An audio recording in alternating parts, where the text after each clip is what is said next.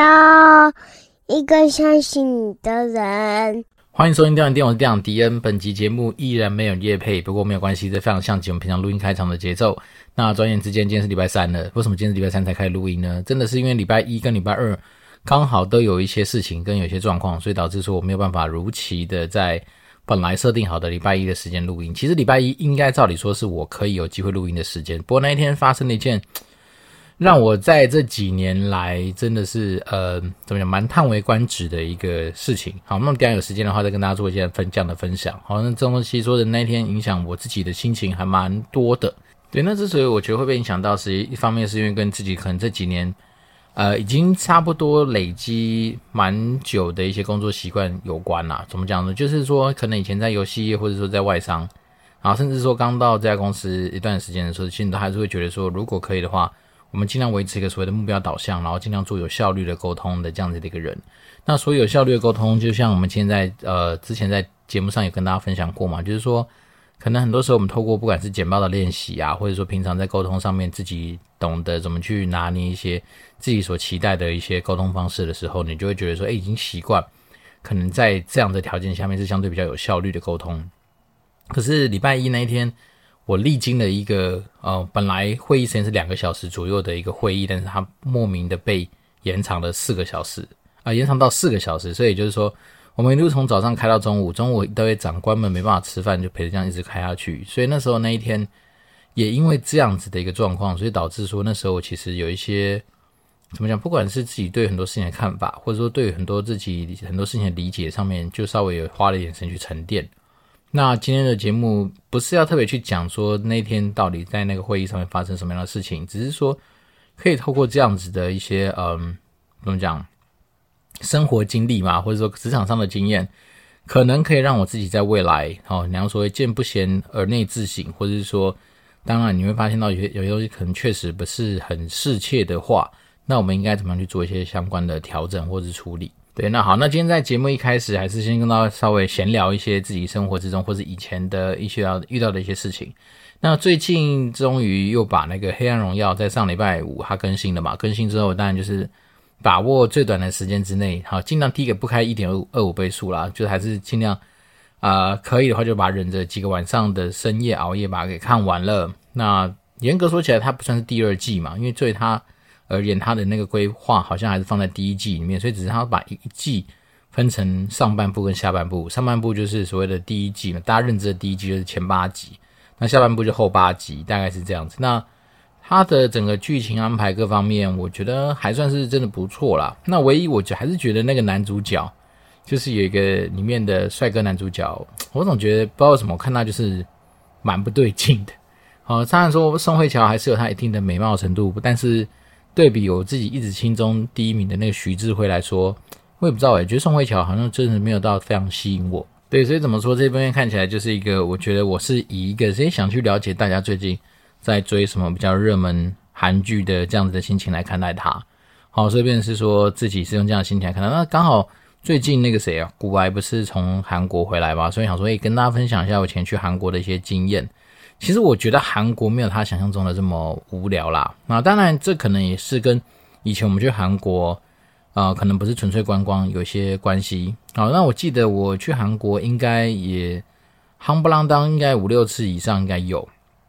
随着小时候可能跟家庭出游嘛，那目标是要去体验滑雪的一个算是经验。好，所以小时候很少。的时候就去过韩国，只是说那时候小时候可能是国小国中那个时间点，所以变成是说对韩国其实你没有太多那种自由的印象。所以自由就是说，诶，你不会自己去拓荒，你不会自己去逛街，那蛮多行程都是跟旅行团走，所以你到哪里其实有时候你搞搞不太清楚。然后甚至我人生第一次的肠胃炎就是发生在韩国，因为那时候有一天晚上不知道是去吃了雪还是吃了什么东西，总之呢，就有一整一整天。就开始狂吐狂拉，然后那一整天大概就是都在游览车上面没下去。好，那所以这边是说对韩国的印象，那个时候其实没有太深刻。好，包括说他们那时候去什么，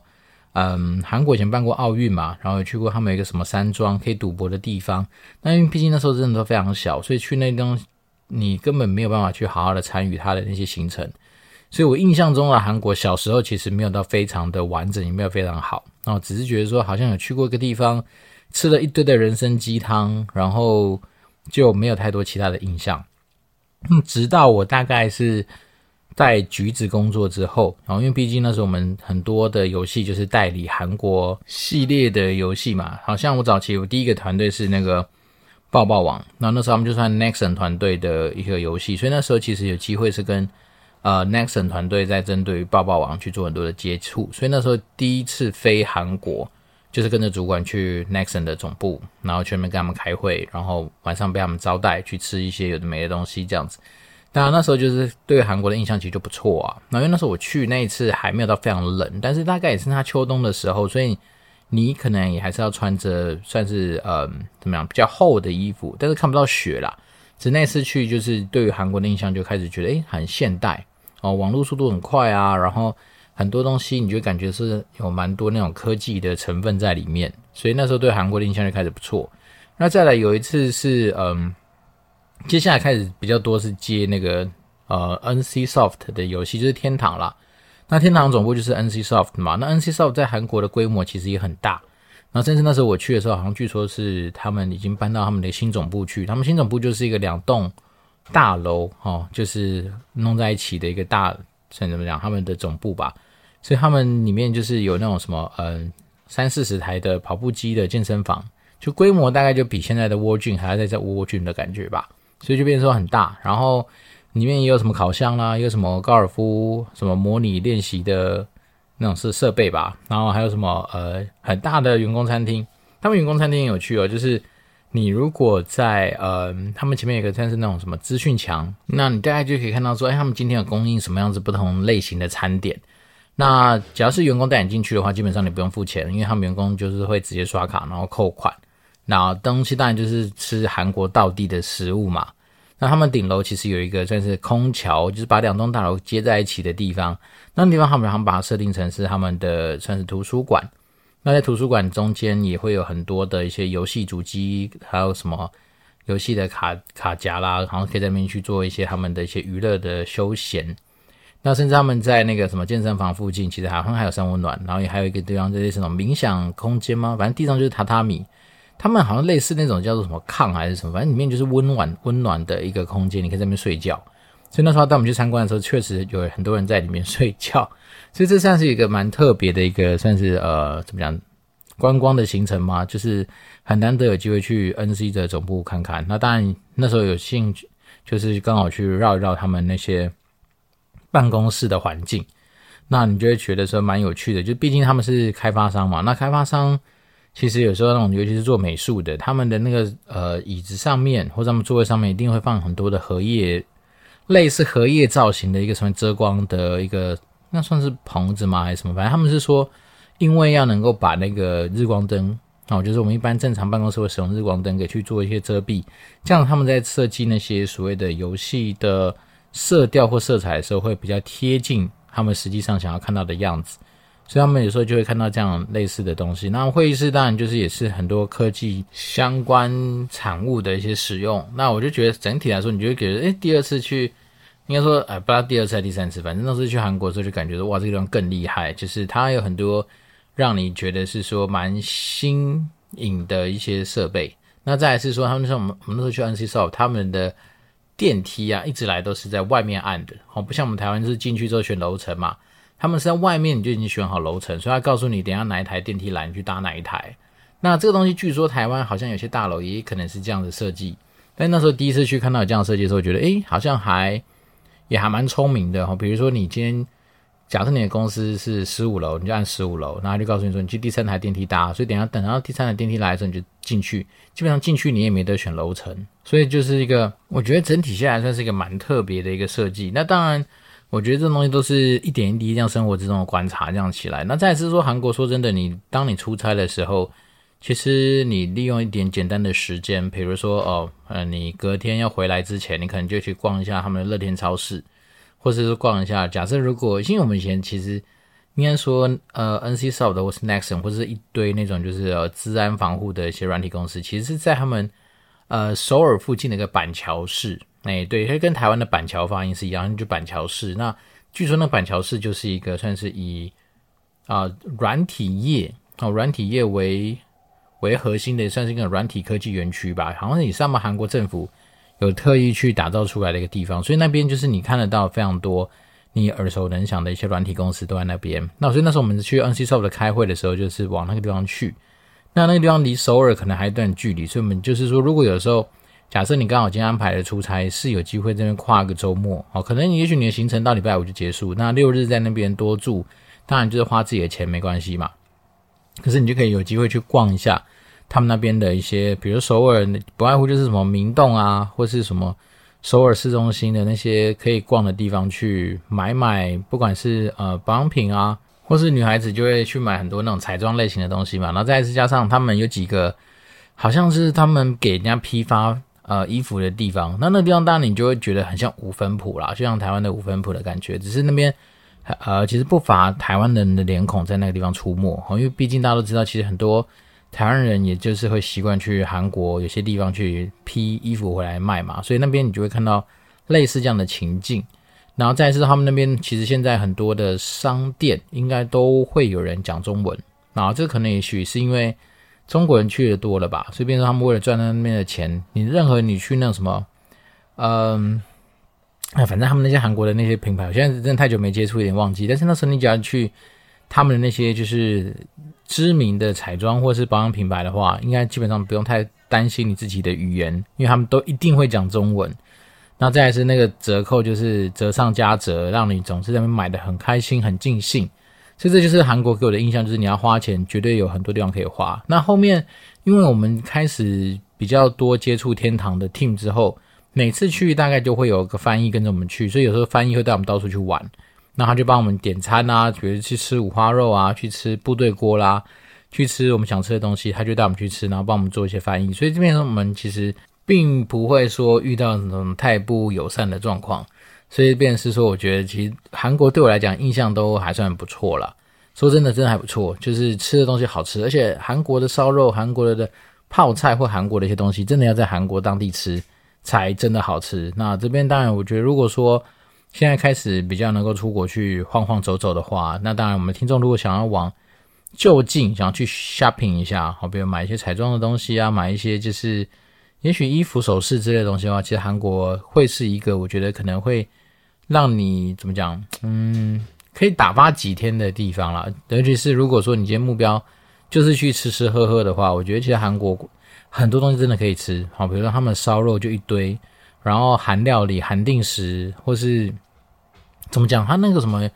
有点很像那个什么罐头类的蚕宝宝吧？那个很多人会觉得很恶心，但请吃你就知道，其实还不错。那我那时候我算是还蛮敢尝试的，所以这边当然就是有赖大家继续拓荒。那当然韩式炸鸡不要说了，那个基本上你回饭店一定是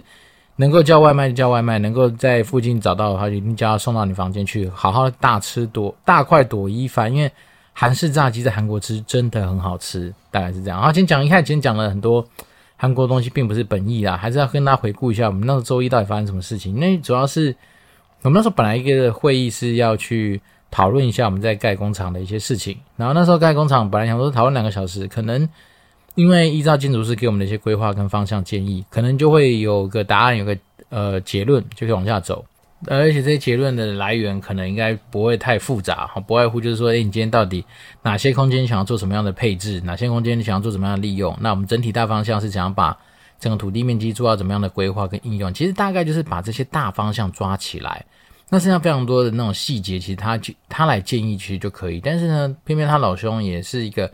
蛮有趣的角色，他给了很多他的想法，但是他不给结论跟建议。然后他比如说他跟你讲说，我本来帮你设计的方案一、方案二，但是我觉得这东西可能还是不太够，好，所以我可能自己就多去找了一些其他我可能以前设计的案例，那姑且把它当成方案三、方案四好都可以，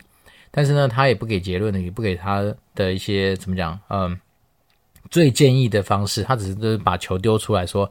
那我就是把这些东西丢给大家，大家也不用急，哦，大家也不用急着要给答案，反正大家可以回去想一想。其实我有时候在开会上面，我最怕就是这件事情，因为我们都知道嘛，就是会议会议就是为了开会，然后要有决议嘛，所以那时候当他一直在强调这些东西的时候，我当下其实就很担心，就是说会不会我今天这个会开完之后，其实我还是没办法得到我想要得到的结论。因为对我来讲，我就是希望说能够得到一个在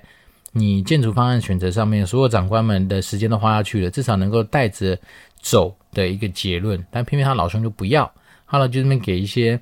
呃，我觉得这东西这样也不错，好，那再说建筑上永远没有对或错，好，只在乎大家要想什么，所以我只是把球丢给大家，好，让大家去想一想，这个建筑物盖上去也不是只有说三五年，也要考虑到更长远的未来。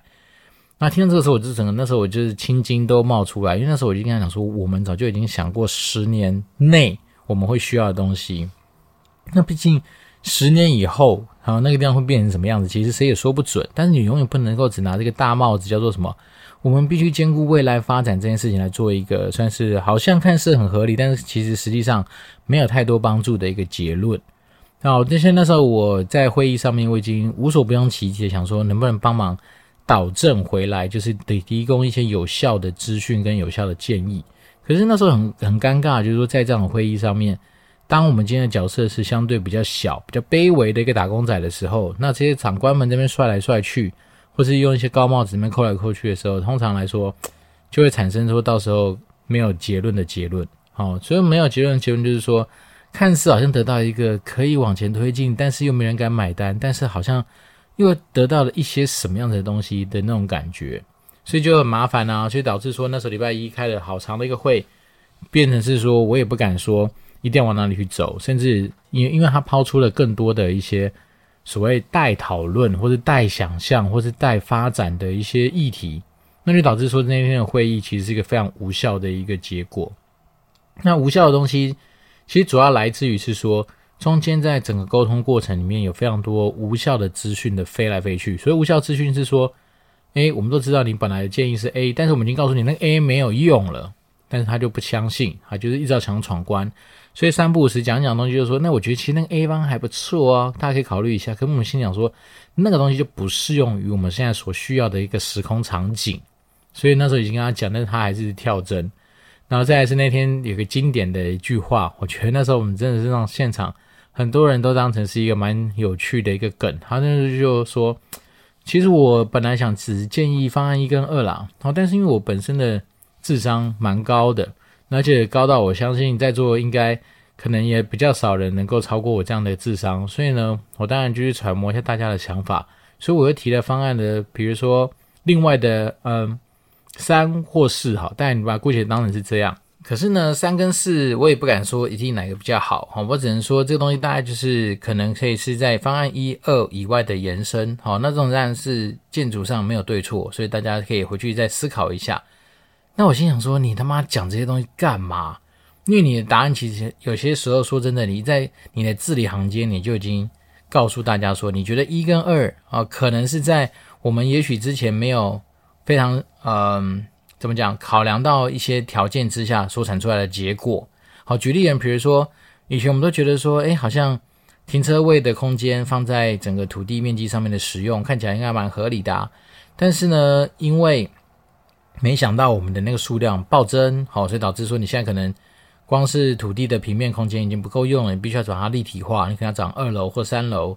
对，那我觉得很简单嘛，其实你就是让大家知道说，哦，如果我要达成我们想要的效果，那可能这些停车位我们必须往楼上放，那你就跟大家讲这个东西就好。但是他老兄这边扯说什么？呃，我觉得你们以前的想法也没有不对，好，那些东西还是可以放在地上。那我们这个可能就是把我们里面的空间再去做一个呃立体化的状况，比如说，好，我们今天盖的是工厂，那你可能产线上就要去区分一层楼、两层楼的差异。可是我觉得这种东西是这样子，就算你的智商再高，当你今天在沟通事情上面没办法拿捏到重点沟通，或者说你没办法掌握到现场的气氛，或者说你完全不知道怎么去把你的目标去跟你的结论做一个结合的时候，答案就是悲剧。好，因为那那所谓的悲剧就是说。这个老兄从头到尾都自己在刷存在感，刷自己的存在感，就是说，哎，我自己去哪里玩，我看到什么样东西，得到一个不错的经验。可大姐，你刚才讲说那个东西我不 care，我根本不需要那个功能。刚才一直在强调说那个功能我觉得不错，大家可以考虑一下。那我有时候就很好奇说，哎，到底智商高的人是不是都会有这样的毛病？哦，可能会在自己的世界里面认为说，基本上我就是因为我毕竟比很多人聪明嘛。所以可能孤芳自赏，或者说能不太了解我怎么样。反正总之那天开完会之后，就是让我自己深深刻刻的检讨，是说第一个是不是我因为我没有别人聪明，所以他有时候他想表达的东西，我真的实在抓不太到他的重点。那再说会不会是因为我哪里不足，所以我总觉得那天真的是很累。那天晚上一回家，我老婆就问我说：“你是不是要录音或什么？”我就跟她说：“不行，我觉得我今天真的是好像把我很多的东西给消化消耗掉，我觉得好累。”那当然，那时候也让我兴起了一个想去考一下那个什么门萨组织，或者说真的去测一下自己 IQ 这样子的一个念头。因为我就觉得说，原来连这个东西都可以拿来成为一个就是嗯增加自己 credit 的一个做法，我是没想过这样子啦。因为我自己自觉我应该不算是太愚钝的人哦，因为毕竟我们平常在。面对很多不同的 case 或很多的一些任务的时候，我觉得还算是我们可以带出一些产出。但是我通常不会去把说我是否聪明，我是否 IQ 高，当成是一个我要去说服别人的一个基础。我反而比较重要的是说，你今天能不能带着有逻辑，然后有归纳整理过后的资讯来去跟人家做沟通。我觉得这反而是比较重要，甚至是在一个相对有架构的情况之下，那去把你的资讯做相对有效。有价值的一个产出跟沟通，对，因为像那一天，我们大概就已经能够理解他的有一些想讲的东西了。可是他老兄不断的跳针，不断的用一些我觉得相对不是那么正确的想要说服别人的方法来做一些沟通的时候，我觉得真的是蛮辛苦的啦。所以那那一天，让我回来自己想的蛮多的，就是说，有的时候我们在沟通的时候，并不是一股脑把自己想讲的东西丢出来。那反而有时候真的要先去思考一下，TA 到底所需要得到的东西是什么？像是因为那天我们的会议的组成其实蛮多都是非常高阶的长官，例如说总经理啦、副总等级以上的人物，所以那天我大概就知道说，其实我们很多东西是要秀非常 high level 的一些沟通的方向。好，举例我们像我们刚刚说的，你到底是不是要让产线维持在同一个水平面？好，然后以达到说我们今天在生产运送效率的最大化。如果这个东西是大家认可的方向，那其实我们应该就把这个东西当成限制条件。那建筑师你就往这个方向去走就 OK 了。那如果说假设以前我们可能是因为也许不是那么专业嘛，或者我们不是不是那么了解，所以我们那时候才想说，那是不是可以把车位放在呃一楼的平面空间？但现在事实上它就成为下一个限制条件的话，那当然我们就可以做因应的调整。对，所以有时候说真的，回到我们刚刚说的原点，就是说有时候在沟通的时候，当然就是把握我们所谓的最终的那个呃。我们想要得到的结论的产出，就以终为始啦。应该说就是以终为始，来去思考你在沟通的内容的掌握，或者说内容的一些取舍，这反而才是重要。所以有时候说真的，为什么很多人说简报之所以叫做简单报告，就是因为你其实少即是多。你在沟通阐述上面的时候，其实绝对不是说我想什么讲什么，而是说你今天的这些沟通的内容，你是环扣一个沟通的目标跟沟通的主题。所以那天说真的，让我整个是大开眼界，就是说哇，原来怎么讲，就是很难得，已经会已经真的很难得遇到这样的状况了。因为说真的，我们以前在不管是在暴雪啊，在橘子，其实因为大家的时间可能真的都非常宝贵，因为毕竟那时候我们其实事情真的很忙碌，所以忙碌是说你可能有的时候你那个活动案追着你跑，你根本跑不赢活动案的数量的时候，你当然就大部分时间都花在这种。就是要赶快做一些判断，然后赶快去快速去执行的时间点，所以那时候不可能有这么多时间跟你这边绕太多，就是同样东西一直跳针，所以变成说那天星期一吧，在一个算是身心俱疲的一个情况之下，就是经历过那样子的会议之后，我自己是体会蛮多的。那当然回到原点，就是说还是要把握住我们得到的一些收获。那我希望说能够让这个案子持续的朝着我们未来比较有效的沟通的方向，能够让它持续推进往前。对，所以今天讲的东西比较多，算是呃帮大家做个总结的话，我还是觉得说，有的时候我们在做沟通的时候，职场上面，不管今天职务高或低，但是你如果能够以终为始，就是去多花几分钟思考一下，说你今天不管是参加会议啦，或者说你将去跟人家讨论的时候，你想要带走什么样的东西，或者你想要得到什么样的下一步，那当你有这个下一步的一个想法，你都已经很明确知道说你要往这个方向去做。得到结论的时候，那我相信会比起你已经给自己很多的后路，因为像那天我自己的体会就是说，因为当他今天一直把这个问题说啊，你可以不用急着像决定，你不用急着在现场得到答案的时候，那其实这种东西它相对来说就会丧失我们刚刚说的那个目标的一个想法。那大概是这样子。那我们今天这一集没有新的听众留言，对，又非常回到我们平常录音的状况。那怎么讲呢？我们还是会希望尽量能够维持一个礼拜两更这样子的一个目标啦。所以，变说今天虽然是礼拜三，那如果明后天有时间的话，看到有什么样的灵感，有想到什么东西，我们再把它给记录下来，让大家知道说我们最近生活发生的一些点点滴滴。那只是说，为什么会鼓励大家留言给我？是一方面是因为，呃，有的时候我们真的就是在灵感的搜寻当中，还是会期待是说，如果听众们你有自己得到一些想要寻求解答或者想要杠杆我的一些呃时间的一些题目的话，那当然都欢迎可以透过五星留言来给我交流。那我当然就会竭诚的为大家去做一些怎么讲个人浅见嘛，或者公正第三方的一些资讯的分享吧。对啊，那再来是说最近可能真的是因为今年开始接触的一些嗯。你要怎么讲？那也许不见得是跟以前自己的本职学能完完全全相关的一些工作任务。那从这些任务的一些执行面上面，或者说从这些任务的一些推行上面，我确实是还有蛮多不一样的体会啊。那当然，未来有机会我们就持续把它整理出来分享给大家。那我今天是电玩店，我是电玩迪，我们就持续保持联络喽，拜拜。